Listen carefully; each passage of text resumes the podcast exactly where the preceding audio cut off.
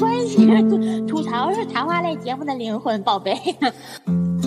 浅浅的说一下，但我不确定能不能播啊。在草莲横向晚景，半城柳色半生地。望江女拉作红雨，满座衣，欢舞相依。时光来不去。Hello Hello，大家好，我是你们的老朋友，来自广州的阿九。我是你们的老朋友，来自河北的芳芳。芳芳，你那边最近好一点了吗？我记得我们上次录节目的时候，你家还在呃，就是关着呢。明天解封，今天是封控的最后一天。我本星期都待在家里，主要就是在看书跟写文章，每天爬了来爬了去，就感觉我仿佛只剩一个脑袋在活动，身子退化掉了。很像是卡夫卡的《变形记》，就是有一个那个人变成了一个大虫子那种感觉。变成了一个像屋子那么大的大虫子。哎，不过也很好啦，明天你就可以解封了。是啊，重新开始工作。嗯，亲爱的，我最近在风控期间看到了你写的小说，我觉得你写的挺好的，为什么不更新了呢？因为我在家做月底的会账，我还在家做公司里面的各种表格，填表填的我头晕脑胀，看着我自己的那些表，我现在整个人就觉得，我为什么要买基基金？我简直就是一个大冤种。今年本来就没涨多少，然后二一天作五得都赔掉了。哎，摸一摸你，亲爱的，我觉得关于财务焦虑这件事情，不光是你，大家好像都焦虑。我不懂得什么基金不基金的啊，但是我我是一个人家呃，我工作，人家给我钱我就花钱的人，但是确实身边好多朋友，只要投资就会产生焦虑，而且现在确实通货膨胀，大家也不太好过。对呀，我有一个啊、认识的意大利代购，然后他会经常在朋友圈里面发他吃过的东西，然后让啊、因为代购嘛，都有很多很多的人加他的，就让大家猜他吃的这个东西一共是多少钱。他今天就发了一个吃一碗普通的意大利面，是那种猫耳朵形状的意大利面，然后没有酱料，呃，就是一点点的番茄和一点点的芝士，你猜一下多少钱？亲爱的，意大利面在意大利算是一种平民主食，对吧？不是贵族食物。对，不是。那么我们来算一算，比照我们这儿的平民主食，在饭馆里就是炒饼、炒面、炒饭，大概现在涨价了，价格在十五块钱左右。如果按照十五块钱一份饭，加上他买一个喝的，就说这是一特别贵的喝的，按照三十块钱算。那这顿饭应该也不会超过五十块钱吧？嗯，它折合人民币大概一百五吧。我的老天爷呀！就这这个价格，如果都买成蛋炒饭，能把一个男士吃进医院，因为他撑着了，可能是。是的，确实现在通胀还蛮厉害的。现在通货膨胀确实挺严重的。你知道我想起了什么吗？想起什么呀？我特别爱看的一个老电影叫《乌鸦与麻雀》，里边有个桥段，那里边有一对儿主人公，叫肖肖老板夫妇。那个肖老板外号叫小广播，他们两口子的职业是卖美国过期奶粉和过期罐头，好像有时候也卖一些西药，反正就是卖洋货吧。他们推了个小车子，然后有一天，他们两口子的太太正在卖货呢。这个人买了奶粉，把钱都已经付了，然后肖老板跑过来说：“不能卖，不能卖，纸币又落价了，这个奶粉要涨钱。”然后买主抱起奶粉罐撒腿就跑。是的，我也很喜欢这个电影。这个电影里面的黄宗英跟他其他电影里面的形象都很不一样。我记得他两条眉毛是画的超级高、超级弯，看上去就是还挺风骚的那一种。就是他跟上官云珠的角色，我感觉跟他们以前的角色形象刚好调换过来了。哦，不过我觉得在我们展开聊之前，是不是你也跟咱们听友简单介绍一下这个故事啊？因为可能有的听友是没有听过这个故事的呢。这个故事发生在一九四八年到一九四九年的上海，这是一个两栋的上海小楼里发生的故事。这个楼原来的主人本来是在报馆的一个老校对。这个老校对原来跟他儿子生活在这栋楼里，他儿子因为不堪日本人的欺压，投奔了新四军。后来这个抗战的时候当汉奸，等光复了之后，又重新投靠了国民党的侯一博，就以老头的儿子是新四军的理由，把房子给霸占了过来，把老头轰到了狭窄的后屋去住。然后呢，把二楼作为他的外宅，娶了一位姨太太，就是黄宗英扮演的这个角色。然后用了个小丫鬟，她只在每礼拜六来一趟。楼下呢，就租给几个租客，分别是孙道临饰演的中学老师一家人，这个小广播夫妇，就赵丹和另外一个演技很好的女演员演的小广播夫妇和他们的孩子。嗯，这个楼里面就是这些人，他们的生活呢，这关系本来很微妙，大家都比较同情老教队，但是谁也不愿意得罪侯一博，因为侯一博很有势力的。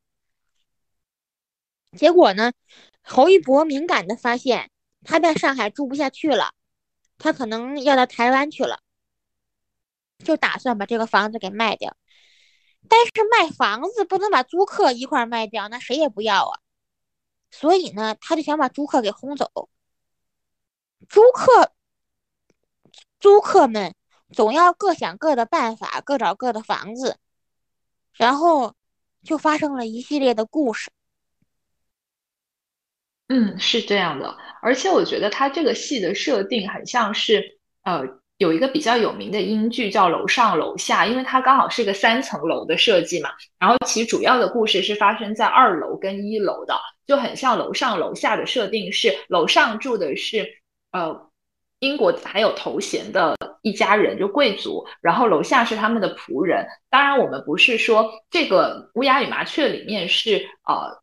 仆人跟主人的关系，而是更多的是说乌鸦，也就是侯一博嘛，他是一个爪牙，然后麻雀就是这些无依无靠的小人物咯。就是这样，这个电影就是这样起的名字，每一个角色都非常的鲜活。就比如你说上官云珠饰演的孙道临的太太，这是一对非常谨慎小心的中学教师夫妇。他们既出于害怕，又出于清高，不想跟侯一博作对，但是厄运还是没能饶过他们，所以他们最后觉醒了。人老教对呢？老教对这个角色，我真的挺有共鸣的。看他每天唉声叹气的趴在桌子上给报纸画红圈儿，这个不能出，那个不能出。对啊，这不就是个审查员吗？内容审查员就是这样，而且穷。对。而且穷，然后对肖老板夫妇就更加精彩了。就我们刚才说那个，他们两个想发点财，把这个房子给买下来，于是去搞金融投资，扎金子嘛。人家搞金融投资的人都是一伙一伙的，跑到那儿去，围在那个楼底下还管饭，一人发个面包。然后肖老板的脑袋灵活，去蹭着面包吃，被发现了，被痛殴一顿，两口子躺在床上，非常可怜。对，但好在没买成呢。金圆券后来大大的缩水了嘛。哎，他们两个的金子就被侯一博给吞了呀，就挺惨的呀。对啊，所以他们后来就是奋起反抗侯一博嘛。我觉得这儿也很值得一讲，就是一开始他们都是很。受到侯一博的压迫，然后包括呃我记得孙道临饰演的那个老师也是不敢反抗他的，但是在最后大家就是奋起来反抗他这一点，我觉得还是印象很深，让我想起了最近两三个礼拜大家在微博上的各种指南。大家实在是只要能活得下去，都会想办法的。老教队想到报馆去住，报馆无情的告诉他：“你这种没有身份的人，报馆没地方给你住。”孙道临办的中学老师呢？中学说要给他提供房子，但是代价是让他阻挠学潮，他不肯，然后就被抓进去了。所以说，每个人都是被逼的没有办法了，才选择想办法的。对的，所以他们想到的办法就是去反抗侯一博嘛。就像很多时候。我们现在的一些语境下，我们大家也是逼的没有办法的情况下，所有所有的居民就要拉一个群去反抗居委会。而我觉得这种反抗其实是很无力的，因为他们想要去反抗侯一博，是因为侯一博本身就不具有一个正式的合法性，他只是一个汉奸，然后他只是刚好上位了。这个跟我觉得现实语境下很多人也是同样的一个情况。就是它并不具有一个合法性，它甚至连一个合法的文件都没有，它只是因为刚好有了一个身份的保护，或者说刚好有了一个衣服，它的隐藏在这个衣服后面，就像侯一博就隐藏在二楼大家看不见的一个地方来控制这所有的麻雀，所以麻雀当团结起来的时候，侯一博我记得在电影里就落荒而逃了嘛，因为他本来就是贼人胆虚。是这样的，所以我觉得大家不太需要再去害怕些什么吧，因为无论你是乌鸦还是麻雀，你都是要在这个社会生活的嘛。是我们说了很多这个电影的主题内涵，再回来说这个电影本身，就是每一个演员塑造的角色都非常经典，就比如说赵丹演的这个肖老板小广播。我每次看，每次都是爆笑。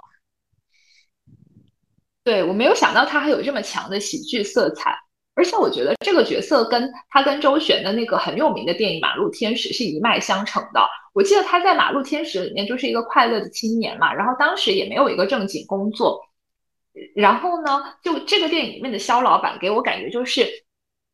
人到中年的马路天使里面的那个快乐的青年，就他还在不停的想办法，然后他还在想办法去嘎金子呀，什么倒卖咖啡粉啊这样子。怎么说呢？马路天使时候的赵丹就是一个无忧无虑的青年，而马路天使到乌鸦与麻雀这两个电影中间这段时间，赵丹自己也经历了非常跌宕起伏的人生。所以我觉得这不光是角色他的气质的变化，也有赵丹自己气质的变化。是的，《马路天使》是三六年拍的，三七年上映嘛，那跟这个电影是四八年的一个故事，确实中间这十一年大家都经历了许多许多。赵丹是一个非常慷慨任侠，甚至可以说脑袋想问题不太多的人。因为这个，这是这个性格在男士来说是个很招人喜欢的性格，但是这个性格也给赵丹带来了一生的不幸。还好了，最起码他女朋友很多嘛。那天我还看微博上他跟红线女的过往纠葛，然后我就抱着吃瓜的心态津津有味的看完了。因为他年轻的时候长得漂亮嘛，他即使后来饱经沧桑，也还是吸引了黄宗英。就虽然他们俩过得不太幸福吧，但是我们就不说这个了。还有另外一个故事，就是这个电影里面的上官云珠。这个电影里本来黄宗英的角色是给上官云珠的，但太适合了。但上官云珠死活不演，上官云珠就不想演这类角色，让人觉得她好像是一个什么什么样的女人。因为这个角色对于黄宗英来说，黄宗英太稚嫩了。虽然我认为哈，她这种稚嫩，正好上演一个岁数不大、挺难揍的小三儿，对，一个外宅。但是我也比较期待上官云珠怎么饰演这个角色，虽然现在已经是不可能看到的了。但是上官云珠如果再演的话，就是太太万岁嘛。我是一个什么故事？他那个经典台词就是讲我是一个身世悲惨的女人嘛。太太万岁的经典桥段，我觉得是因为演了太太万岁，所以不太想再塑造这个角色。包括他在那个一江春水向东流里面，他不是也演一个坏女人？是啊，所以他不想再演坏女人了。对，所以我不知道这个不想再演坏女人是不是他本人的一种对时代的警觉。当时的女演员，一个女性，可能也就不想被人感觉她的人设是一个坏女人。对，尤其是在旧中国吧，可能会比较介意这个事情。是的，她在另外一部电影《万家灯火》中，就也是扮演了一个贤惠的、苦苦支撑的太太，一位贤妻良母。对我，你说你比较喜欢《乌鸦与麻雀》嘛？我其实会更喜欢《万家灯火》。因为我觉得万家灯火跟我的生活跟我的那个见到的世界会比较相似。我来给大家介绍一下这个故事哈。呃，这个故事呢就是一个凤凰男的故事。他的妈妈和弟弟是生活在乡下的，然后他是在公司里面做事情，然后还做到了一个应该算中层偏上的这样一个职位。但是突然呢，就是呃，在一个公司倒闭。边缘的情况下，他的妈妈跟弟弟可能是在乡下，由于实在是通货膨胀或者是其他原因过不下去，就全家来到上海投奔他。但是他跟太太在上海呢，骗母亲说他们是住在洋房里。那么其实他们确实是住在洋房里，但是不是一整套洋房都是他们自己的，他们是租的房子，在一个租的一个小套间里面要住他们全家十口人，我记得就三个小孩嘛，然后还有亲戚啊什么的。根本就住不下，然后呃，又由于通货膨胀的原因，上官云珠饰演的这个太太就要每天盘账，然后每天打算盘，看说呃自己家里面现在的这个收支平衡表是怎么样的。正在没钱没抓挠的时候呢，这个凤凰男的老公遇上了公司的倒闭跟裁员，这是一系列的事情是一起做的。然后我就觉得这整个大环境跟我在。今年一整年听下来的很多行业真的很相似，很相似。确实是，而且这个电影就各种倒霉事儿是一下子都催破过来的。就是我觉得我要是这位太太也要疯掉的，因为丈夫被单位裁员，然后老婆婆在那儿，因为老婆婆发现他们原来骗她，然后矛盾就被激化，然后就是鸡飞狗跳，就真的是鸡飞狗跳四个字的火化。对，而且我觉得这个电影的现实意义还更明显一点。我记得那个男主的另外一个同事是一个光棍儿，然后那个男主跟他都被公司裁掉了，因为他们公司要整体转型，就是公司老板放弃了实业，他们以前做工厂嘛，后来就不做了。然后这个呃被裁掉的这个员工就说啊，我跟你不一样啊，你看你是有家庭的，我是光棍儿一个人，我现在决定去给人家当司机了。就是放下笔杆子，我去当司机。我就想起来我自己，呃，有两次吧，就是因为要出去外面，然后就坐快车，然后打到的车上面的人，其实都是在今年，因为生意不顺嘛。以前是自己做生意的，现在就出来做滴滴了。我也遇到过这样的事情，就是以前是做工作的，然后后来或者开买卖的，工作跟买卖不太行了，他们出来开滴滴。对，但是我觉得凭本事吃饭嘛，是不丢人的。人总是要努力活下去嘛。对，是这样。而且我印象很深的是《万家灯火》这个电影里面讲到，大量的工厂都在关闭，因为他们当时是想要再去找工作，而找不到工作的原因是因为大量的工厂都关闭。我觉得这一点跟现在的这个实际情况会。比跟乌鸦与麻雀更相像嘛？因为现在整个金融体系来讲，还没有崩坏到乌鸦与麻雀那个地步了。只不过大家受到生活的压力比较大，就像万家灯火多一点。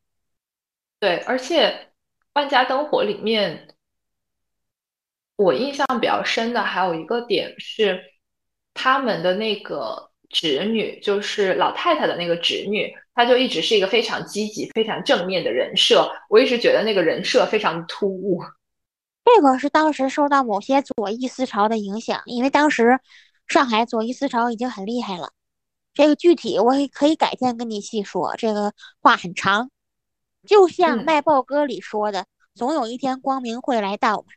是的，但是我一直想到的是，不是卖报歌，而反而是这个电影里面最后一段，我记得很清楚，因为女主就是上官云珠饰演的这个太太不幸流产，然后男主她的老公被车撞了，然后他们全家人就又回到了他们出租屋的那个房子里面，他们三个人都说是我的错，是我的错嘛。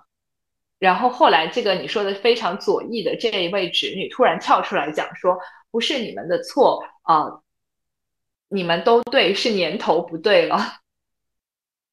我觉得嗯这个年头不对，其实用现在的话说，大概可以讲是大环境不太好的问题吧。嗯，说到大环境不太好，我就想起了赵本山先生一个非常有名的表情包，咋的？你到哪哪大环境不好？你是那阻挠大环境的人呢？那我们是真的没有这个势力。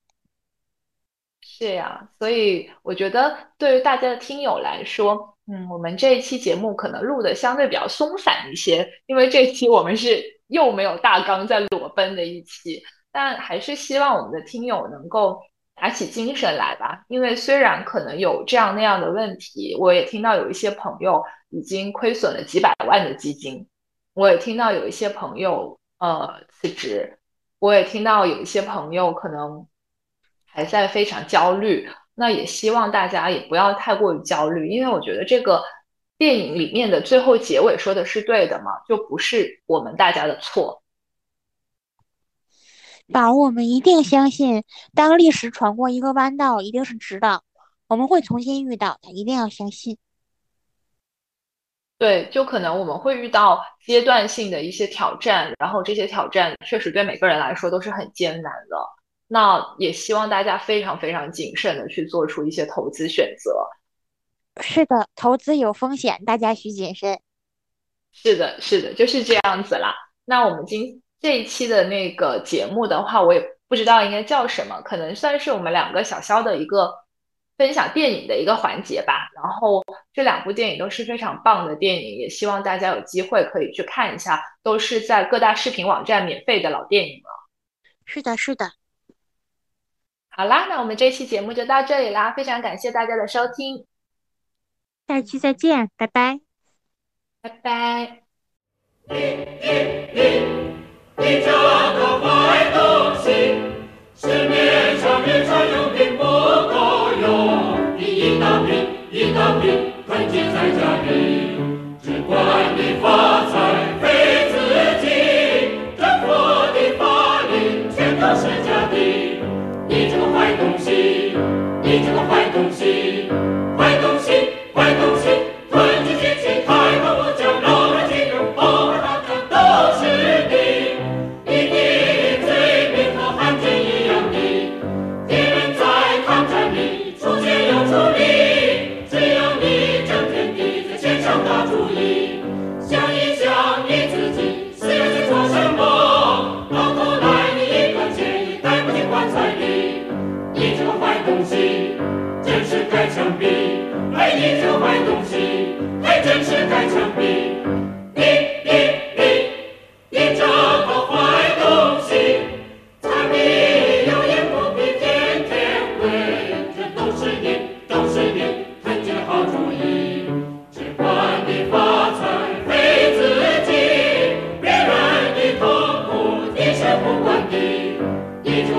心